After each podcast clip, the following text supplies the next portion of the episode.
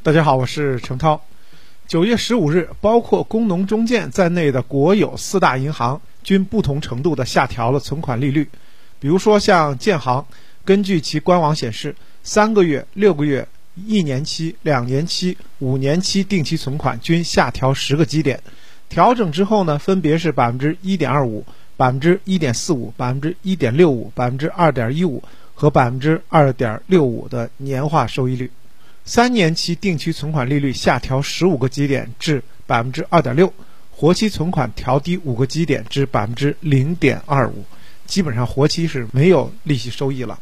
当然，除了四大行之外呢，其他的商业银行也纷纷跟进下调存款利率。今年以来呢，受到经济下行的压力、资本市场波动加剧等多重的因素影响，我们老百姓的这个投资风险偏好下降比较明显，纷纷的呢。把钱送到银行去进行储蓄啊，毕竟呢风险是最小的。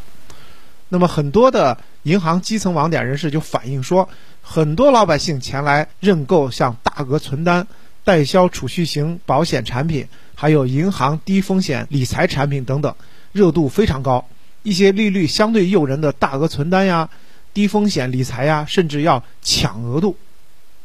不过，随着此番存款利率的再度下行，大家高涨的存款意愿可能就要降温了。多家分析人士表示，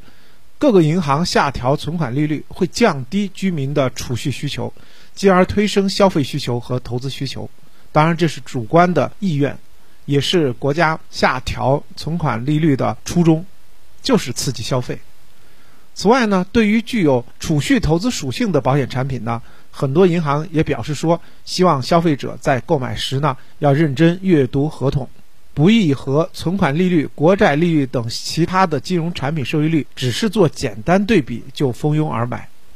从经济发展的角度来看，利率下行当然就是为了促经济，特别是在当前面临多重因素干扰下，降低利率呢，能更好的服务实体经济，促进大家消费。当然，对于很多储户来讲，就没那么轻松了。不过需要跟大家说的是，银行利率下行，存量储户倒无需担心。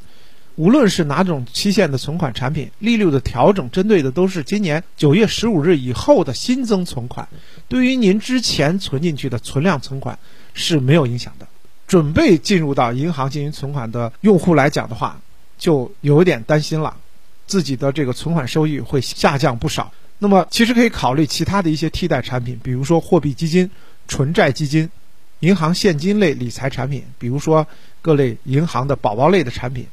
还有同业存单指数基金，以及可以锁定长期收益率的增额终身寿险等产品。和银行存款产品相比呢，这些产品虽然不像银行存款那样有存款保险制度的保障，但是在风险性、流动性、收益性方面呢。与银行存款还都是比较类似的，可以在一定程度上替代存款。除了选择同样具有保本性质的产品和类似产品之外，也可以适当提升个人的风险偏好，增加一些权益类资产的配置比例。当然，这也是一种选择。从财富管理的发展来讲，当前权益类资产配置的性价比要显著提升。比如说，在注册制改革、退市制度的完善以及机构投资者占比提升的背景下。权益市场发展呢，日益成为主流的居民配置。对于资产增值需求较高的投资者而言，加大权益类资产的配置比例更加有必要。不过呢，鉴于权益类资产的高波动、高风险，这个替代方案仅适于能够承受较高风险的人群。就资产配置而言，理论上讲，存款收益率的下降会一定程度上驱动居民将存款搬家。转移至银行理财或其他投资品，或者促进居民消费，但实际上呢，在疫情仍然反复散发的背景下呢，大家对于消费其实是有忌惮的。那么，毕竟要手里有钱心不慌，不知道自己未来的收入会有什么样的变化，因此的话，仅仅靠降低存款利率来刺激消费，明显效果是有限的。因此的话，对于银行无风险、低风险产品的需求还是很旺盛的，储蓄型保险产品目前受到的关注度也越来越高，反映出居民投资理财开始追求长期稳健的保守倾向。今年以来呢，像企业年金、增额终身寿险等长期储蓄型保险产品的客户，明显呢是增多不少。另外呢，也有银行人士表示，该行今年以来代销的几款收益率中等偏上的储蓄型保险产品，已经出现了控制代销额度的状况。多家上市保险公司公布的半年报也反映，储蓄型保险产品增速较快。中国人保上半年寿险收入是六百二十八点四四亿，同比增长百分之十八点二。其中呢，分红型寿险增速达到百分之二十二点七。中国平安在半年报中也表示，推出增额终身寿险产品的主要原因，就是在市场利率下行的背景下。满足当前客户稳健理财的需求，发挥储蓄型保险产品长期稳定增值的优势。海通国际就认为，上市险企在七月份单月保费延续改善的趋势，原因就在于大家都增额了终身寿险为代表的长期储蓄类业务保险收入。招银金融首席研究员董新苗表示，总体来讲，我国市场上现在无风险的利率下行将是长期趋势。但是对于广大居民而言，如果资产配置中存款和现金管理类理财产品较多，那么收益率可能就会随之下降不少。所以要建议平衡好风险和收益的关系，基于自身风险承受能力、投资理财需求来做好多元化的资产配置。